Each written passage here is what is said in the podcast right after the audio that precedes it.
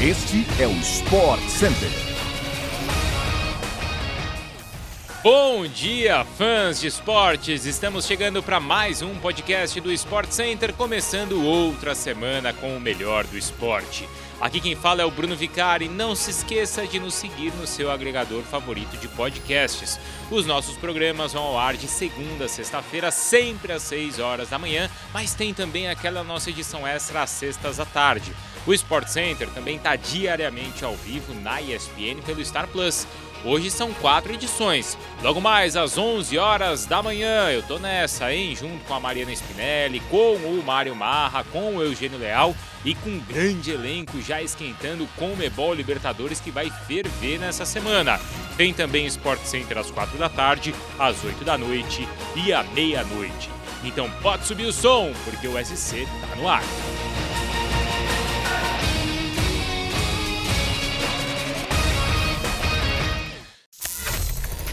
Vigésima rodada do Campeonato Brasileiro garantiu muita emoção ao fã do futebol. O domingo foi marcado pelos duelos na parte de cima da tabela. Atlético Paranaense segue vivendo boa fase, disputando ali a competição no topo. O time do Filipão recebeu o São Paulo e conseguiu sair com mais uma vitória com direito à lei do ex-Vitor Bueno. Ele acertou o pênalti e garantiu assim mais três pontos. Seguindo a luta nas cabeças, o Internacional recebeu o Atlético Mineiro e aplicou uma bela goleada. O meia Maurício foi o destaque do duelo com dois gols. Wanderson também marcou um 3 a 0 do Colorado, que ontem foi comandado pelo Sidney Lobo, auxiliar do Mano Menezes. O Mano estava suspenso. Que reestreia, hein, do Cuca no comando do Galo. Bom, brigando um pouco mais embaixo, Fortaleza respirou mais uma vez numa decisão importante. Voivoda e companhia conseguiram subir ao 18º lugar, além de se aproximarem do Cuiabá. Robson marcou o gol solitário da vitória e agora apenas três pontos separam o Fortaleza, 17º colocado, do Havaí, na briga contra o Z4. O Havaí então não teve a mesma sorte nessa rodada. Visitante contra o América, nem o novo contratado Paulo Guerreiro pôde evitar a derrota. Everaldo marcou duas vezes e Henrique completou a vitória por 3 a 1. A vigésima rodada termina nesta segunda-feira com o duelo entre Santos e Fluminense. O jogo está marcado para Vila Belmiro, claro, às 8 horas da noite. A seleção brasileira feminina foi campeã da Copa América no final de semana. O time comandado por Pia Sanreij, que chegou então ao oitavo troféu da competição ao vencer a Colômbia na final por 1 a 0.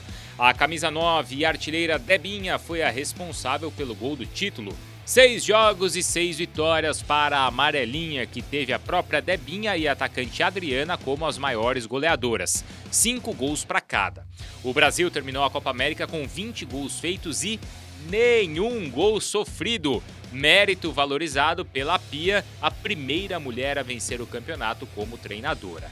Depois da conquista, a técnica admitiu que a seleção não demonstrou um futebol bonito na competição, mas conseguiram ser efetivas para conquistar o primeiro título oficial na passagem da treinadora sueca está voltando para casa. Sim, depois de 56 anos, os ingleses podem enfim dizer que foram campeões. A Inglaterra foi campeã da Eurocopa Feminina com transmissão da ESPN pelo Star Plus. As inglesas chegaram na final com desempenho impecável.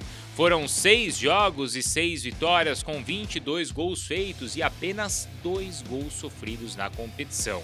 Em Wembley, no Reino Unido, a seleção da casa foi empurrada por mais de 87 mil pessoas. É o recorde de presença de público na Eurocopa Feminina e também na masculina. Se aproximou do maior público da história do esporte feminino, com 92 mil torcedores no Camp Nou para a final da Champions League em 2021.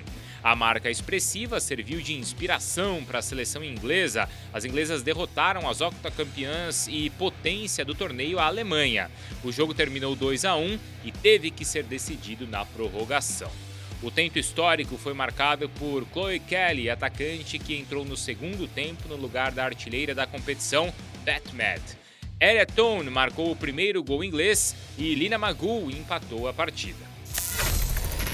O final de semana foi de muita tristeza para o amante da NBA. Uma das maiores lendas do esporte, Bill Russell, faleceu aos 88 anos de idade nos Estados Unidos. O histórico pivô venceu 11 campeonatos e conquistou 5 prêmios de MVP da Liga Americana. Bill é considerado o maior pivô defensivo da história do esporte. Está no Hall da Fama desde 1975, mas só em 2019 aceitou receber a joia entregue aos homenageados.